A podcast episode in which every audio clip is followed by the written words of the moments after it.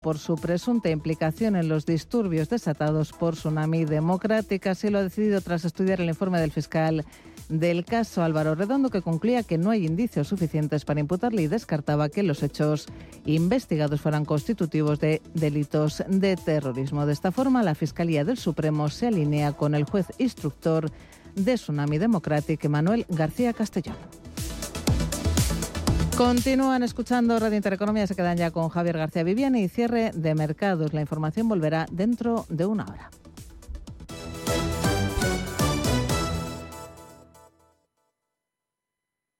Toda la actualidad, información y análisis en tiempo real sobre banca, empresas, finanzas personales, bolsa, gestoras y fondos de inversión en intereconomía.com. Con la opinión de los mejores expertos del mundo económico, empresarial y bursátil. Toda la programación en directo y con la posibilidad de escuchar en cualquier instante los mejores momentos de la emisora española líder en información económica. Sigue bien informado en intereconomía.com.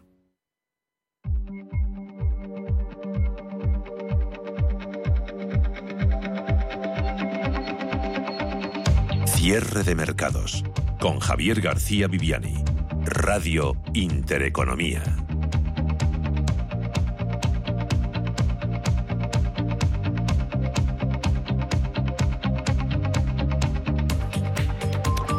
Tregua hoy en los mercados europeos, ah, también en el americano y el acelerón alcista frenesí comprador hoy en bolsas chinas ah, son factores que están allanando el camino para que el IBEX 35 en el mercado español eh, frene las caídas ah, sufridas ayer. Ahora mismo tenemos a IBEX eh, subiendo un 0,46% en 9.986 eh, puntos, índice selectivo que respira hoy con Santander y busca un rebote que le permita acercarse de nuevo, rozar ese nivel de los 10.000 eh, puntos. Unicaja poniendo la nota positiva de la jornada con sus eh, resultados, colaboran también en la causa los cambios en la dirección de Grifols eh, que animan la cotización de la compañía. En el lado negativo, Solaria y Acción Energía destacando en las pérdidas, reaccionando a informe negativos para ambas compañías el realizado por el banco de inversión Goldman Sachs. Están ayudando también las medidas de estímulo en China, esas restricciones a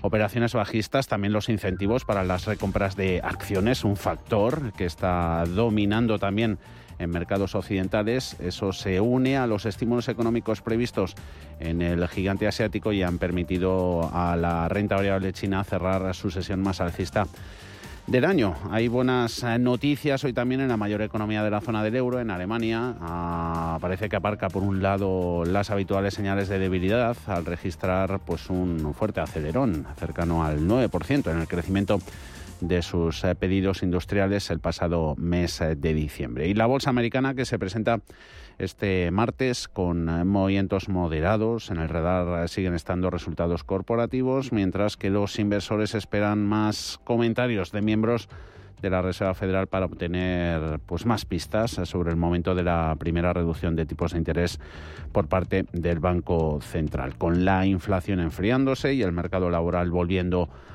un mejor equilibrio sin que el desempleo esté aumentando de forma significativa. Deutsche Bank dice que ya no espera que la economía de Estados Unidos entre en recesión este año. Quedan poco más de 20 minutos para la apertura del mercado al contado. Tenemos subidas ligeras para el futuro sobre el Dow Jones de Industriales, 0,04% en 38.480 puntos, gana con más eh, fuerza. Mercado tecnológico, Nasdaq al alza su futuro un 0,22 sobre los 17.738 puntos, SP500 cotizando con subidas el futuro del 0,14 en 4.968. Licencias eh, que permiten las subidas en renta variable las que da el mercado de bonos, eh, con caídas en el rendimiento para el 10 años, se va hoy al 4,15%. Más eh, templadita está la cosa también en el Forex, el mercado de divisas, después de las eh, fuertes apreciaciones del billete verde en las últimas sesiones. Hoy algo corrige la divisa estadounidense se deprecia en su cambio contra euro un 0,07%, dejando el par en 1,0736. Enseguida tenemos análisis. Vamos a contar con las impresiones de Javier Puerto, responsable de inversiones de Caser, asesores financieros. Antes, recordamos en sumarios temas eh, que vamos a contar hasta las 7 de la tarde en esta edición de martes de cierre de mercados.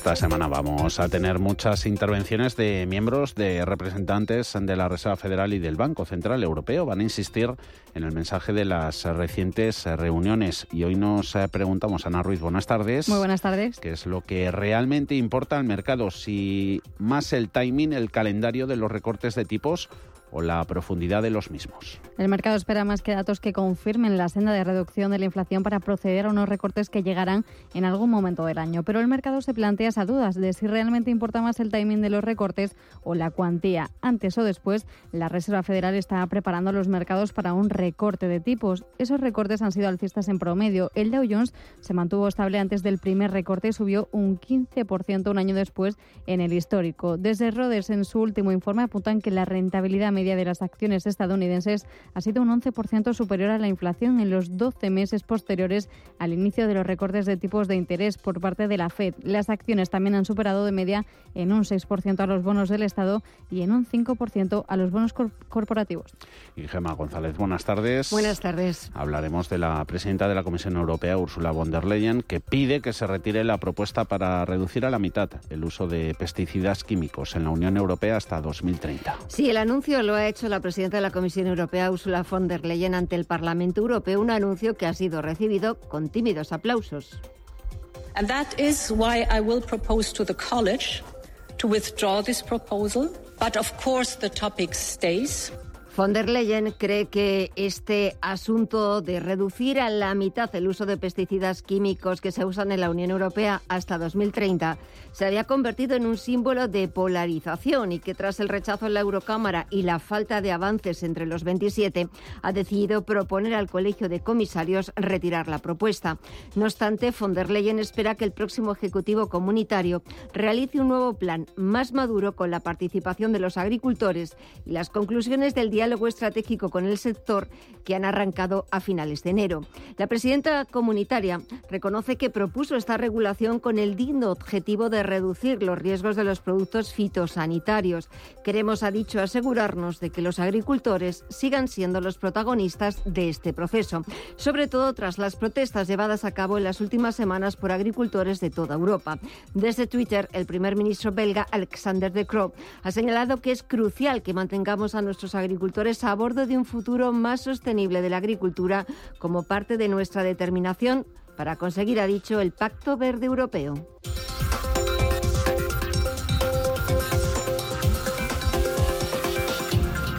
Y a las 6 de la tarde, consultorio de bolsa, toca edición premium con Black Bear. Estará con nosotros Mark Rives. 91 533 18 51 o 609 22 47 16 para las notas de voz y WhatsApp. De lunes a jueves, consultorio de bolsa y fondos de inversión en cierre de mercados. Con Javier García Viviani, Radio Intereconomía. ¿Buscas oportunidades de inversión en Estados Unidos? Futuros y opciones sobre el SP500, Dow Jones, Nasdaq 100, microfuturos oro y plata. Ven y descubre en ebroker.es toda nuestra oferta de opciones y futuros americanos.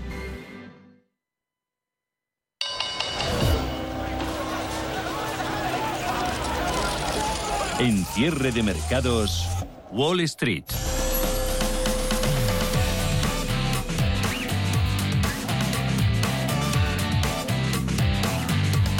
Después de dos días de fuertes revalorizaciones, los rendimientos de los bonos se toman algo de respiro, mientras los futuros sobre los índices de Wall Street a ver si terminan por decidir una dirección clara en medio de unos resultados empresariales hoy mixtos. Los inversores aguardan esos comentarios de varios miembros de la FED en busca de más claridad sobre la futura política monetaria. Paul Mielgo, buenas tardes. ¿Qué tal? Muy buenas tardes. Eh, así es, la volatilidad en los mercados podría aumentar con las intervenciones eh, de hoy de ese tridente de la Fed, Loretta Mester, Neil Kashkari y Susan Collin, que van a dar o podrían dar más pistas sobre el calendario de rebaja de tipos. Los uh, futuros uh, llegan uh, con movimientos muy estrechos después de las ventas de ayer, presionadas por esos mayores rendimientos de los bonos y ese temor de que la Fed no reduzca los tipos tanto como se esperaba. Ayer el SP500 perdió un 0,32%, retrocediendo desde su máximo histórico que alcanzaba la semana pasada. La caída de las acciones se produce después eh, de que el presidente de la Fed, Jerome Powell, reafirmara que es poco probable un recorte de tipos en la reunión de marzo. Por otro lado, los estrategas de Citigroup advierten que el posicionamiento en acciones tecnológicas estadounidenses es ahora tan alcista que cualquier toma de beneficios podría desencadenar una fuerte caída en los índices. Ahora mismo el futuro sobre la Dow Jones Industriales apenas se mueve, está en la línea de flotación de los 38.479 puntos, tan solo un 0,03% de subida para el futuro del promedio industrial. En cuanto al futuro del SP500 lo tenemos en 4.970 puntos, subiendo un 0,16% y donde vemos eh, avances más decididos es en el futuro del Nasdaq Composite del 0,26% hasta 17.750 puntos. Boeing se enfrenta a, otra crisis. Sus trabajadores están demandando una subida de salarios del 40% y en cuanto a resultados Spotify bate al consenso lo hace en crecimiento de suscriptores y la farmacéutica Eli Lilly va camino de pulverizar su quinto récord en bolsa tras haber publicado unos resultados mejores de lo esperado. Palantir se dispara más de un 20% en preapertura, ofrece una guía más optimista gracias a la mayor demanda de sus eh, productos relacionados con la inteligencia artificial. Hoy presentan también Snap y Ford. Sí, empecemos eh, por eh, la farmacéutica Eli Lilly, que está subiendo en preapertura más de un 2% tras superar las previsiones de beneficios gracias a la gran demanda de su medicamento contra la obesidad. La compañía ha anunciado un BPA de 2,49 dólares en el cuarto trimestre. Los ingresos se sitúan en 9.350 millones de dólares, ligeramente por debajo de lo esperado. Los resultados trimestrales eh, son los eh, primeros eh, que incluyen las ventas del nuevo medicamento para adelgazar, Zepbound, que obtuvo la aprobación de la FDA, el regulador del medicamento estadounidense, a principios de noviembre. El resultado se ha visto también impulsado por los mayores precios en su fármaco superventas contra la diabetes, Mounjaro. Las acciones, eh, como decimos, están subiendo en preapertura. Protagonista también Spotify. La plataforma musical sueca se dispara cerca de un 6% en preapertura tras lograr nuevas cifras récord de usuarios y suscriptores y a pesar de que ha perdido 560 millones de dólares en 2023, un 24% más en tasa interanual, pero los inversores se quedan con ese buen dato de facturación, ingresos que aumentan un 13% tras eh, cerrar el año con 602 millones de usuarios activos mensuales, un 23% más que en 2022 y el número de suscriptores premium sube un 15% hasta los 236 millones. En el cuarto trimestre, la pérdida además se reduce un 74% hasta los 70 millones gracias al descenso en los costes de marketing y también en los costes laborales. Palantir Technologies se presenta como otro valor estrella en la jornada de hoy. Las acciones de la compañía tecnológica especializada en el ámbito militar están disparadas un 20% en preapertura. Los ingresos que ha presentado han superado los 600 millones eh, por encima de lo esperado por los analistas. El beneficio por acción se sitúa en 8 centavos, en este caso en línea con lo esperado. Pero lo que más ha gustado a los inversores es el crecimiento de la plataforma de inteligencia artificial de la empresa. También están teniendo buena acogida las cuentas de la química Dupont, que no solo ha batido expectativas, sino que ha aumentado el dividendo y ha anunciado un nuevo programa de recompra de acciones. Y se acumulan los problemas ah, para Boeing tras ese incidente del desprendimiento de una parte del fuselaje de un avión 737 MAX en pleno vuelo. El fabricante aeronáutico se enfrenta ahora a una crisis laboral que lleva 10 años gestándose. El sindicato más grande de Boeing, la Asociación Internacional de Maquinistas y Trabajadores Aeroespaciales, todavía arrastra un acuerdo de 2020, eh, 2014 que sacrificaba eh, los planes de pensiones y ataba de manos a los sindicatos durante una década. Los representantes de los eh, trabajadores exigen ahora un aumento salarial del 40% en tres o cuatro años, animado sobre todo por ese resurgimiento del movimiento sindicalista en Estados Unidos, también por la escasez de trabajadores cualificados en el sector aeroespacial y la presión sobre Boeing para que estabilice el trabajo en sus fábricas.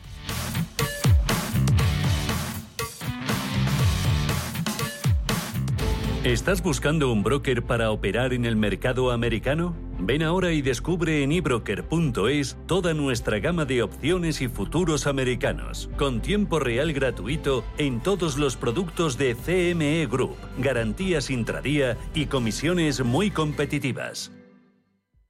¿Estás buscando un broker para operar en el mercado americano? eBroker te ofrece tiempo real gratuito, garantías intradía y comisiones muy competitivas en futuros y opciones de CME Group. Prueba nuestra cuenta demo gratis. ebroker.es. Reinventando el trading. Producto financiero que no es sencillo y puede ser difícil de comprender.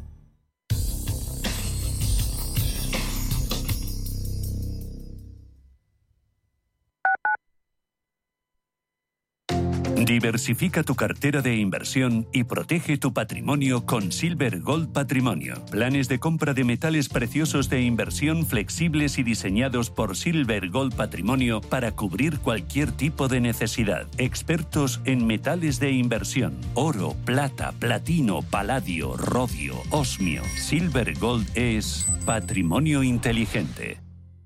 Toda la actualidad, información y análisis en tiempo real sobre banca, empresas, finanzas personales, bolsa, gestoras y fondos de inversión en intereconomía.com. Con la opinión de los mejores expertos del mundo económico, empresarial y bursátil. Toda la programación en directo y con la posibilidad de escuchar en cualquier instante los mejores momentos de la emisora española líder en información económica. Sigue bien informado en intereconomía.com. El riesgo de pobreza y exclusión social afecta a uno de cada tres menores en España. En la Fundación La Caixa facilitamos metodologías y recursos a más de 400 entidades sociales para dar oportunidades a quienes más lo necesitan y que puedan desarrollar todo su potencial. Solo es progreso si progresamos todos. Fundación La Caixa. Desde 2002, el restaurante Asador Yumbe ofrece lo mejor de la cocina vasca en Madrid. La selección cuidada de los productos desde su origen y el trato cercano son señas de identidad de nuestro restaurante. En Iyumbe apostamos por una cocina en la que priman los sabores, basada en el producto de temporada y que mima al máximo la calidad de sus platos. Estamos en Madrid, en Paseo de la Castellana 172, en el 91 867 5902 y en La Moraleja, en Avenida de Bruselas 9, en el 91 490 1096. Restaurante Asador y Yumbe. Radio Intereconomía.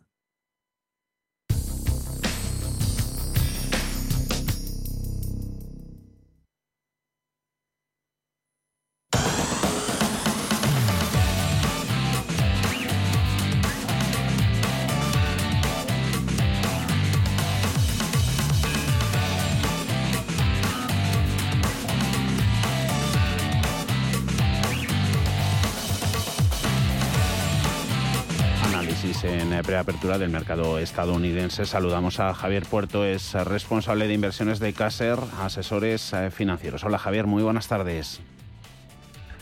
¿Qué tal? Buenas tardes. Como veis el mercado ahí en la oficina. Eh, escenario más probable, ¿qué manejáis, Javier? ¿Algo de corrección a la vista o licencia tienen los activos de riesgo para seguir subiendo?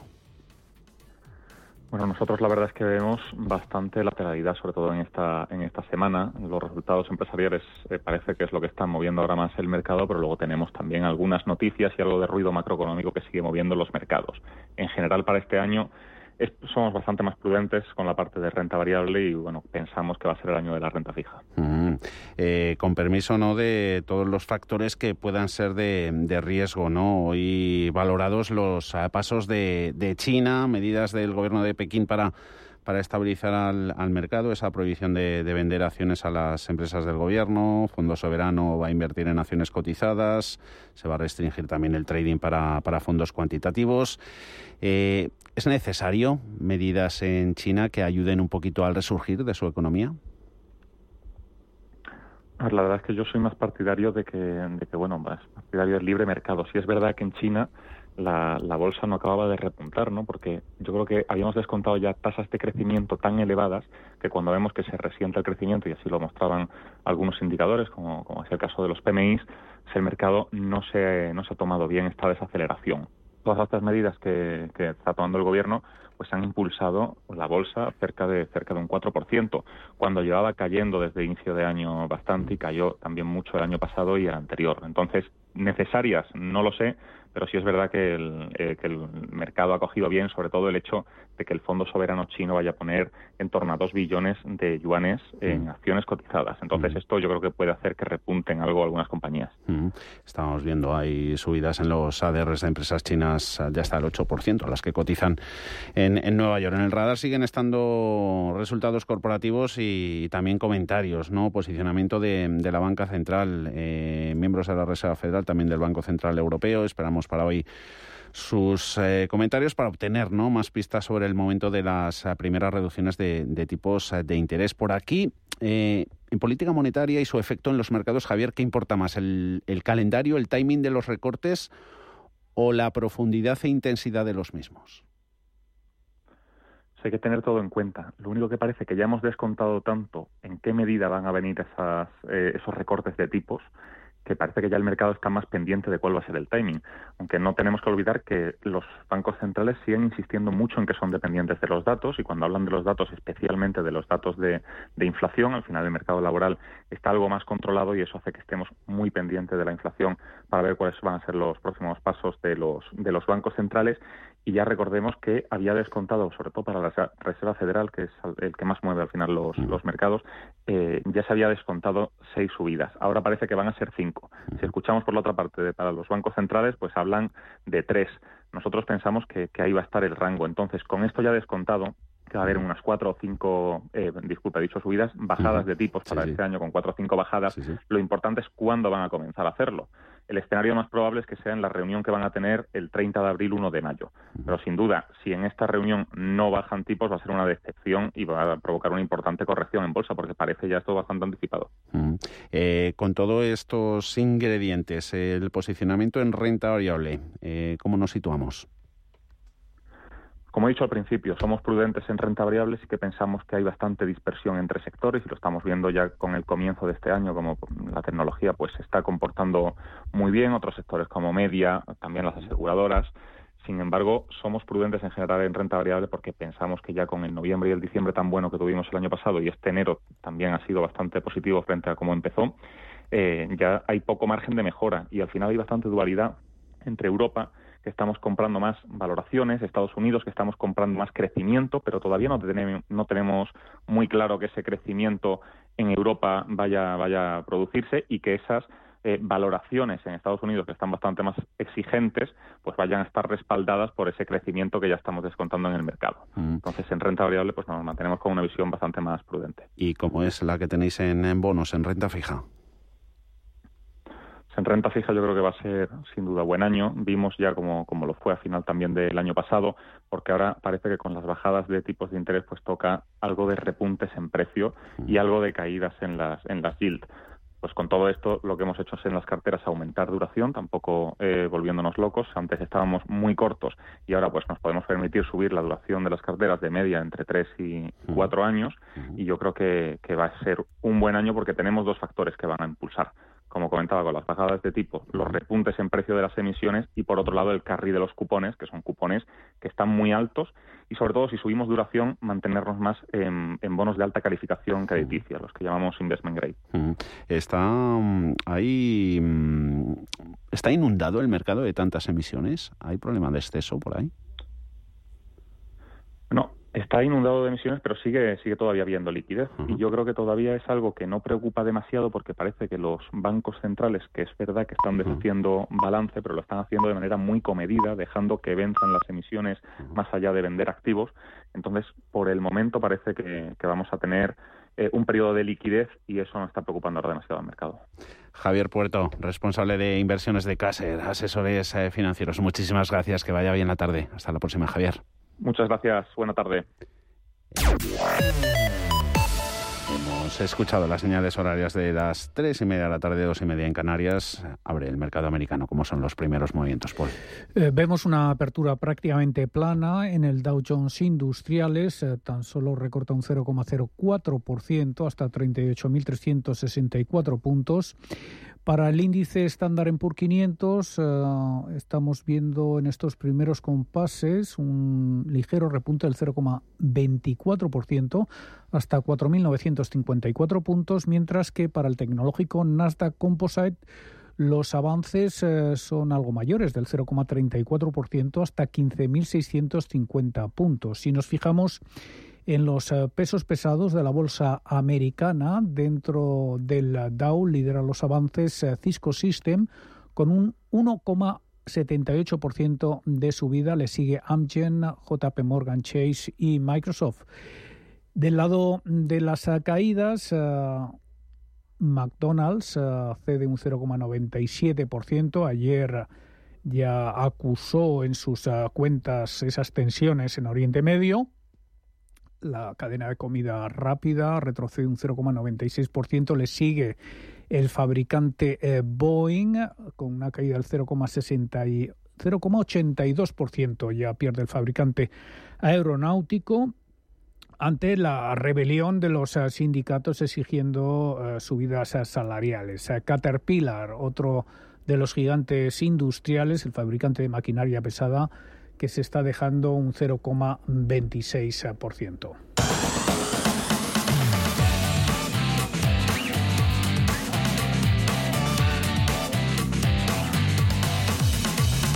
Y el rebote que veíamos esta madrugada en Bolsa China está teniendo continuidad en los títulos en las acciones de empresas eh, chinas que cotizan en Estados Unidos. Eh, por ahí tenemos a Comercio Electrónico, Alibaba, también a JD.com ganando más del 5%. Representantes del sector del juego, Netis un 5,3%, eh, Baidu un 4%. Coches eléctricos también chinos eh, con ganancias, Li Auto, las NIO y Spenk subiendo entre un 5 y un 8%. China hoy eh, protagonista. Ese gobierno de Pekín hasta ahora no ha conseguido convencer a los inversores. Se especula con eh, medidas más contundentes para apuntalar los mercados financieros, unos reguladores que planean informar al presidente Xi Jinping sobre el mercado hoy mismo, un paso que sugiere que impulsar el sentimiento se ha convertido en una máxima prioridad para las máximas autoridades del país. Sí, una caída bursátil de 7 billones de dólares, eh, la peor deflación en décadas y crecientes amenazas geopolíticas. Los problemas se le acumulan al presidente chino Xi Jinping el líder más poderoso del país desde Mao Zedong, supervisa una economía que en los últimos años ha, ido encadenando una crisis tras otra, incapaz de disipar los temores eh, de una desaceleración del crecimiento.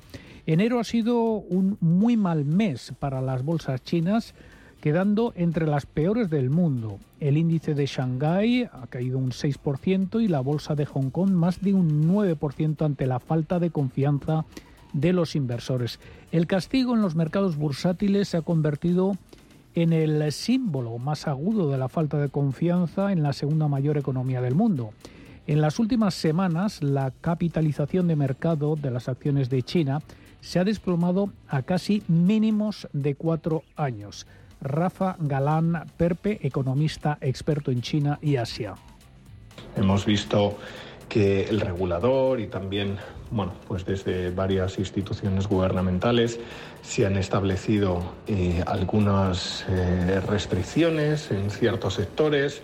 El problema del inmobiliario también preocupa y nos está transmitiendo una eh, imagen de confianza. Eso provoca que los inversores, como digo, esa desconfianza la trasladen al mercado. El año pasado vimos salidas de flujos muy importantes y que haya ciertos paquetes de estímulo, pero que no son suficientes para compensar esas caídas. Xi Jinping parece estar involucrado personalmente en los esfuerzos para rescatar a los mercados financieros del país. Según informa la agencia Bloomberg, los reguladores tienen previsto reunirse con el presidente.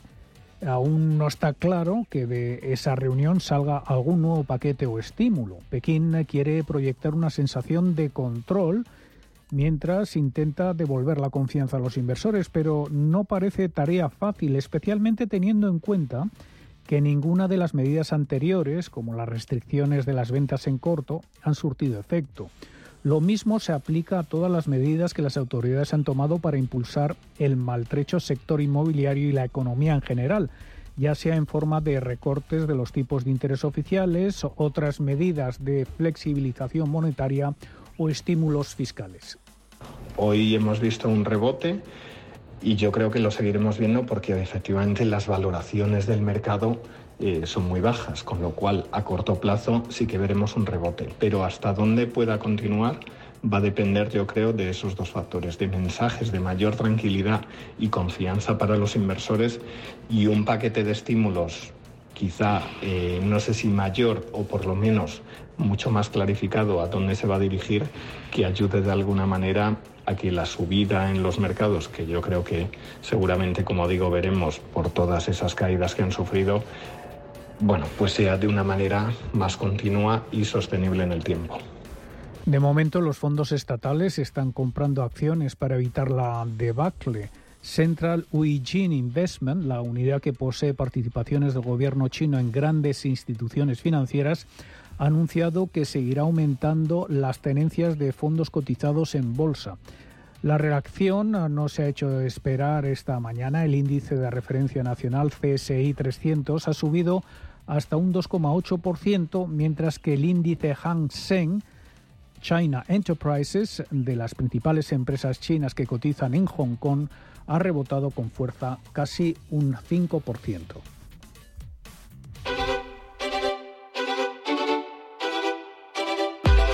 En cierre de mercados, la actualidad en tiempo real. Grupo ACS patrocina este espacio. Tenemos a la bolsa española digiriendo todas estas referencias alcistas eh, procedentes del exterior. Lo hacen una sesión en la que buena parte de las miradas siguen centradas en Banco Santander tras el correctivo sufrido ayer por sus acciones. Castigo bursátil otorgado a las acciones de la entidad elevó al 1,20% las caídas en IBEX. Borró esos 10.000 puntos del selectivo. Es la tarea recuperarlos, a la que tienen en el más inmediato corto plazo. Ahora mismo IBEX eh, lo tenemos en los 9.994, sumando un 0,54%, jornada en la que ha tocado máximo intradía prácticamente en estos eh, niveles, en los 10.001, el mínimo en los 9.900. 41 enteros. Eh, tenemos el rebote activado en Banco Santander, eh, subiendo un 1,87%, pero por encima de él hay otros nueve valores con eh, mayores avances. Está Unicaja, premiada con sus resultados, 6,8% de subidas en los 93 céntimos. Ahora contamos sus cuentas. Acerinox, extendiendo las ganancias de ayer después de sus compras en Estados Unidos, 4,8% en 10 euros con 52 subidas en AENA y en CaixaBank por encima de los dos puntos, igualmente en BVA con sus 9 euros con 15 eh, eh, los cambios en la ejecutiva en la directiva de Grifols, bien recibidos por el mercado, 2%, 10 euros con 59 y luego subidas también bordeando los dos puntos en SACIR, en Repsol y en Fluida. En el lado de las eh, pérdidas están pues los valores más rezagados en este 2024, empresas más específicas de energías renovables chocando en su intento de remontada bursátil, eh, tienen resistencia y proceden de las casas de análisis. Mucha rebaja de valoración en los últimos días. Hoy ha sido Goldman Sachs quien ha recortado recorrido potencial para las acciones tanto de Solaria como de Acciona Energías Renovables. La primera pierde un 3,8%, 12 euros con 90. Abajo la filial verde del grupo Acciona un 3,22 en 22,86. Efecto arrastre, contagio en Iberdrola, menos 2%, 10 euros con 77 caen a bloque. Utilities, Naturgy, Endesa, Redella, también Acciona, con caídas todas ellas superiores al punto porcentual. Hay números rojos en Celnex y ya más moderados en Colonial, en Enagas, en Robi y en Telefónica. La acción de la operadora en los 3 euros con 64. Eh, en el mercado continuo sigue ese apetito por la ampliación de, de Duro Felguera, sus derechos hoy con subidas cercanas al 8%. Gana lingotes especiales un 3,2. A mayores pérdidas en el continuo son para Niesa Valores del 7,7. Se deja a Tris Health un 4,8%. 8%. Apuntes interesantes en la crónica corporativa. Miramos también esas recomendaciones que están dando juego, Ana. Tenemos a Unicaja. Su Consejo de Administración tiene la intención de someter a aprobación en la próxima Junta General Ordinaria de Accionistas una propuesta de distribución de un dividendo en efectivo de 132 millones de euros. Planea llevar a cabo un programa de recompra de acciones propias con el propósito de reducir el capital social de la sociedad mediante amortización de acciones representativas de un máximo del 3,8% del capital social por un contravalor máximo de 100 millones de euros. Además, ha presentado resultados, ha ganado 267 millones, un 4% menos después de haber efectuado saneamientos en el conjunto del ejercicio por valor de 546 millones de euros. Grifols, por su parte, repunta en bolsa tras anunciar una serie de cambios a nivel de gobierno corporativo, sacando a la familia fundadora de la gestión de la compañía. Y Apolo se ha hecho con el 21,85% de A tras adquirir 2,5 millones de acciones. El pasado viernes, recordemos, compró 25,7 millones de títulos. Por su parte, CaixaBank emite 1.250 millones de euros en su séptimo bono verde. La demanda ha superado los 4.250 millones y ya entre las recomendaciones Goldman Sachs recorta este martes a Solaria y Acción Energía. Para la primera baja su consejo a neutral desde comprar y para la segunda a vender desde neutral. Esta rebaja de Goldman sigue a la que la semana pasada dijo Citi sobre Acción Energía, para la que reiteró su consejo de venta avisando de que se avecinan rebajas en las ganancias. Y por último, Acerinox ha recibido el respaldo de Odo BHF. No solo ha mantenido su visión de compra sobre la empresa española, sino que ha incrementado el precio objetivo que le otorga de 14 a 15 euros por acción.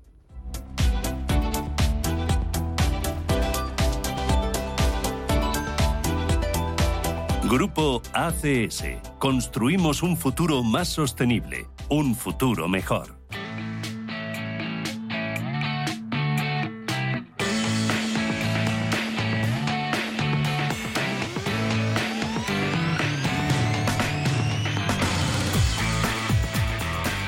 Las importaciones chinas de equipos para fabricar chips crecieron el año pasado al nivel más alto en casi 20 años al aumentar las empresas la inversión en un intento por sortear las restricciones de Estados Unidos para frenar la industria de semiconductores del gigante asiático. El gobierno de Pekín quiere que su industria de chips se vuelva autosuficiente. Las empresas del sector del país están invirtiendo rápidamente en nuevas fábricas de semiconductores para intentar eludir los controles de exportación impuestos por Estados Unidos y sus aliados. En diciembre, las importaciones de equipos de litografía de Países Bajos aumentaron casi un 1.000% respecto al año anterior, hasta 1.100 millones de dólares, justo antes de que eh, las restricciones de Washington entraran en vigor. El riesgo de Occidente es la fuerte dependencia de China en materia de chips, aunque ese riesgo va más allá, ya que China controla los yacimientos o los eh, procesos de refinado de los elementos necesarios eh, con los que se fabrican estos productos. Hablamos con Miguel Ángel Temprano, gestor independiente. ¿Qué tal, Miguel Ángel? Muy buenas tardes. ¿Qué tal? Muy buenas tardes, ¿Cómo hemos podido llegar a esta dependencia de China en materia de chips? Eh, pues muy claramente por la avaricia. Es decir, eh, hemos permitido, hemos alimentado al dragón chino invirtiendo cantidades ingentes de dinero en él olvidándonos, olvidándonos de la dependencia que ha generado. Y lo hemos hecho porque eh, la tasa horaria, el coste de la mano de obra en China era muy económico. Eh, claro, al calor de, esa tasa tan baja, eh, los occidentales al invertir nos hemos olvidado de que estábamos creando nuestra propia fosa y ahora parece que no podemos salir de ella porque primero no hemos sido capaces de generar estructuras propias, dependemos de ellos y tampoco nos hemos dado suficiente cuenta de que lo que estábamos es alimentando, permitiendo que ellos hagan el refino de todos los elementos críticos, alimentando a ese dragón del cual ahora no nos podemos desembarazar. Como he leído en una crónica tuya, Miguel Ángel, hemos eh, creado un monstruo económico que ahora amenaza la propia hegemonía, no solo económica, sino militar de Occidente, ¿no? Sí, sí, porque pensemos que eh, los chips que lo utilizamos prácticamente en todo proceso complejo que tenemos en nuestra vida, no solamente en cualquier cosa que tengamos en nuestra casa, desde un ordenador a una televisión, sino que se emplean ya en cualquier elemento. Es decir, los coches son electrónica, pero es que toda la industria militar está basada en electrónica. Los cazas de sexta generación que van a salir al mercado en breve eh, son pura electrónica. Entonces, eh, mm.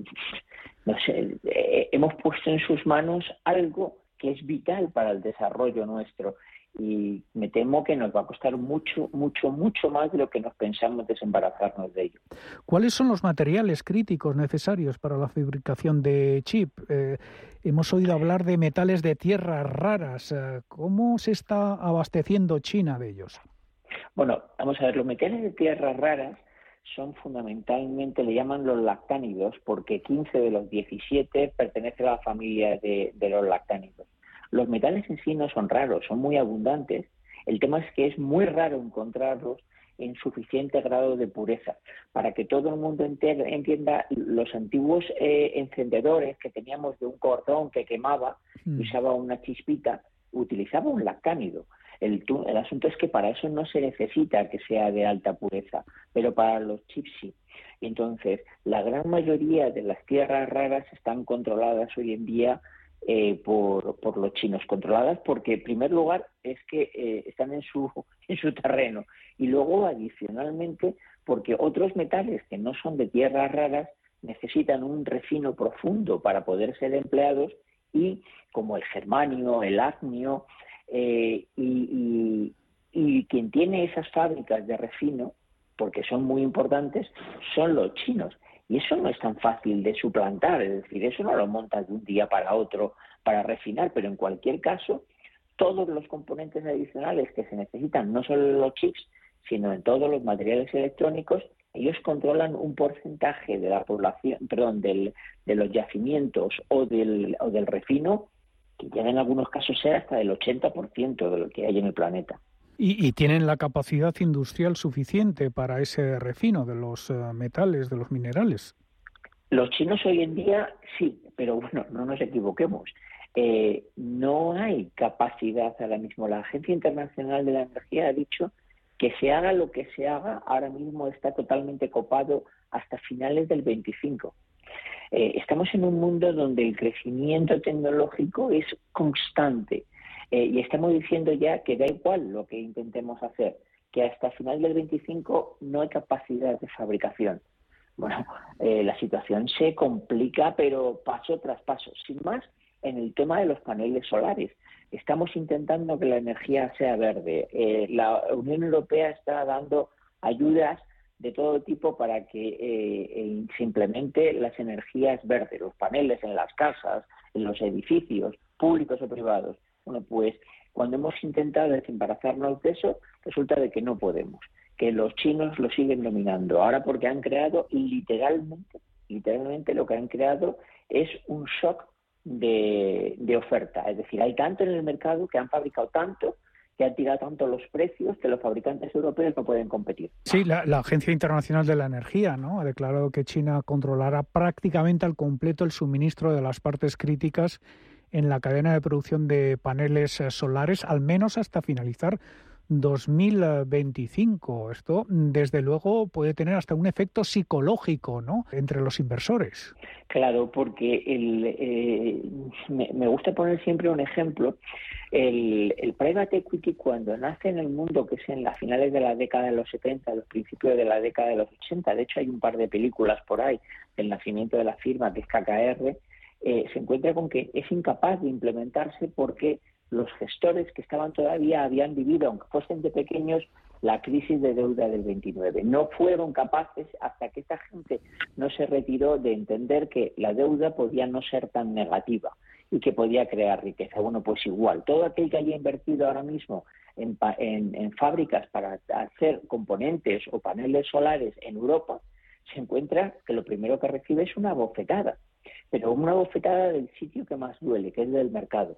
Entonces, oye, si yo he invertido en esto, oye, la siguiente me lo voy a pensar tres veces. Cuando me vengan y mm. me digan que por qué no invierto para desarrollar una tecnología de la que Europa o Estados Unidos, es decir, Occidente, va a ser dependiente, lo que voy a decir es que espérate que ya vengo de una bofetada que me acabo de pegar contra los paneles. Eso puede ralentizar cualquier inversión. Miguel Ángel Temprano, gestor independiente, muchas gracias, como siempre, por atendernos. A ti, Paul, un abrazo, adiós. Un abrazo.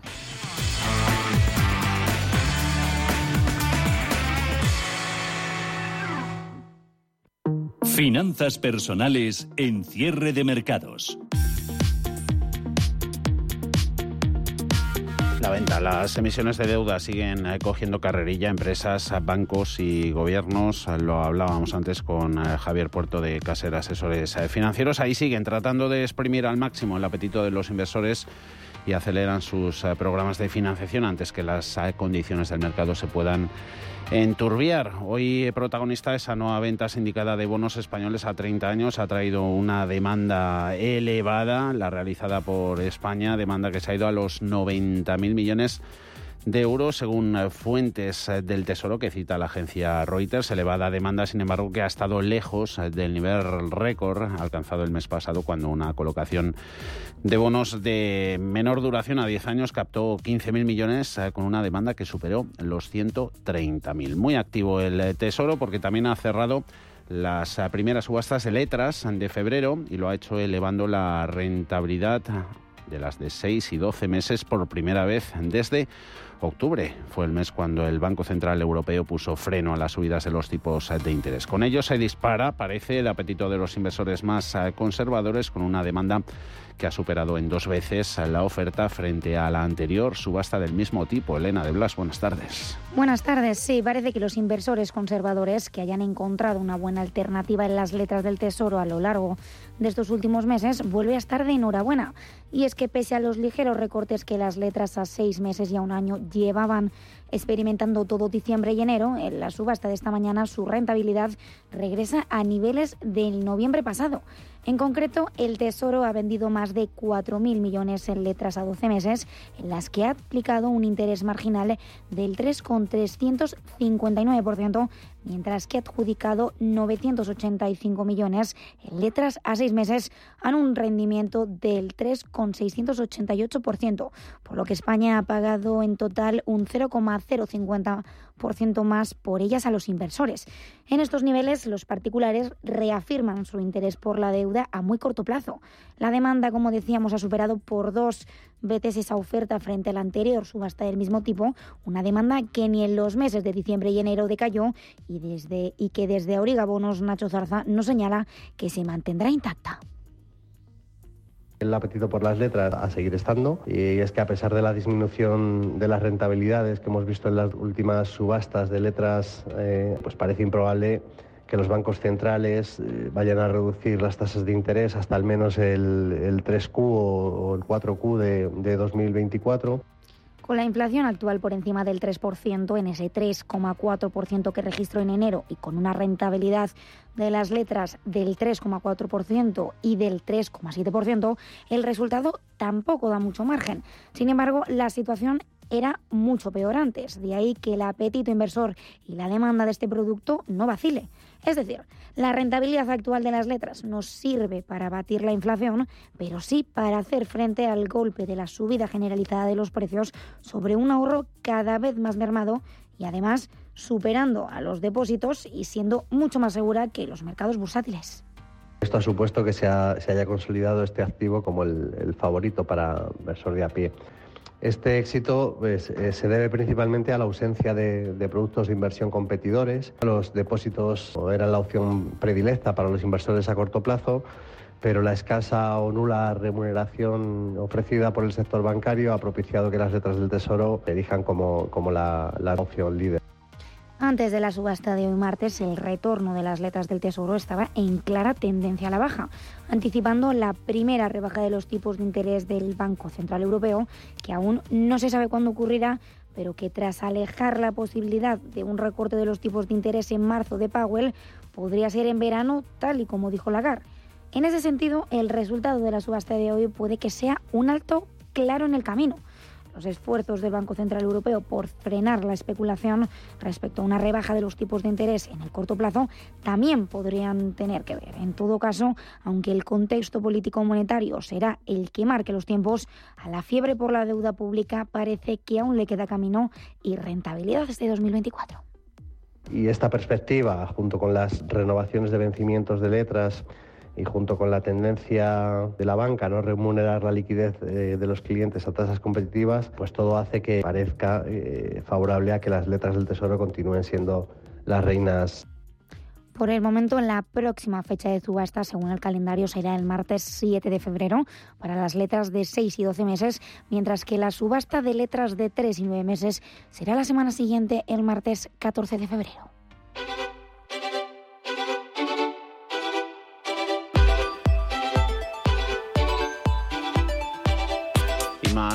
Acciones, en este caso de Bolsa Americana, que están siendo protagonistas en esta primera media hora. Tenemos a las acciones de la empresa de alquiler de coches Hertz en el lado negativo, cayendo un 4,6%, se van a 7,80 centavos en estas eh, primeras operaciones tras haber registrado la compañía unas pérdidas superiores a las eh, previstas en el cuarto trimestre.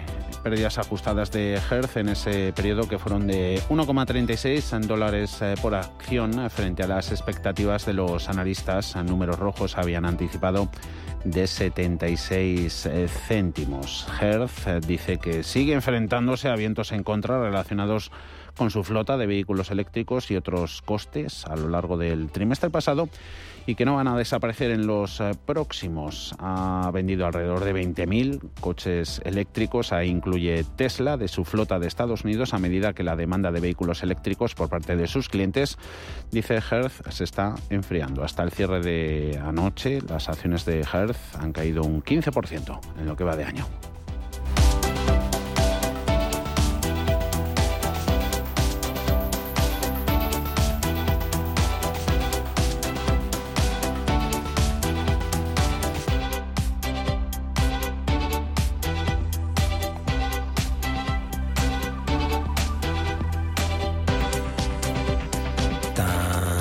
Tan tan.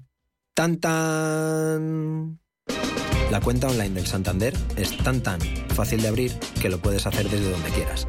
Santander en digital es Santander. Santander, por ti, los primeros. Consulta condiciones en bancosantander.es. WeCity es la plataforma de inversión inmobiliaria mejor valorada de Europa. Con WeCity, nuestros inversores ya han obtenido rentabilidades netas anuales superiores al 15% en plazos de entre 6 y 18 meses. ¿A qué esperas para rentabilizar tus ahorros? Llama al 628 53 40 63 o entra en wecity.io. El Teatro Real estrena en España Lear, la ópera sobre el rey Lear de William Shakespeare. Vive una sobrecogedora creación escénica de Calixto Vieito sobre la poderosa partitura de Aribert Reimann. Seis únicas funciones del 26 de enero al 7 de febrero. Compra ya tus entradas desde 18 euros en teatroreal.es. Patrocina Fundación Santander. Teatro Real. Siente la experiencia de la ópera. Los nuevos conceptos energéticos son ya un presente. Por ello, en Radio Intereconomía nos sumamos cada semana a I Verde, un programa sostenible y eficiente, productivo e innovador en el que analizamos etiquetas tan conocidas como eco, cero, bajas emisiones, descarbonización o renovables. Recíclate cada martes de 10 a 11 de la noche en Radio Intereconomía con José Luis Pichardo y descubre el futuro más verde. Radio Intereconomía. Información económica con rigor, veracidad y profesionalidad. Nuestros oyentes son lo que escuchan. Estrictos, precisos, honestos, competentes y capacitados. Di que nos escuchas. Intereconomía, la radio que se identifica con sus oyentes.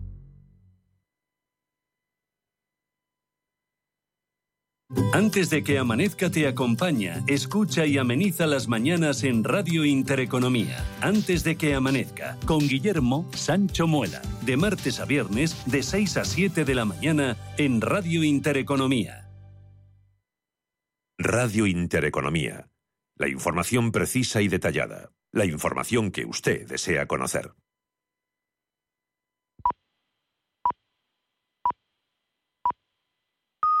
Son las 4 de la tarde.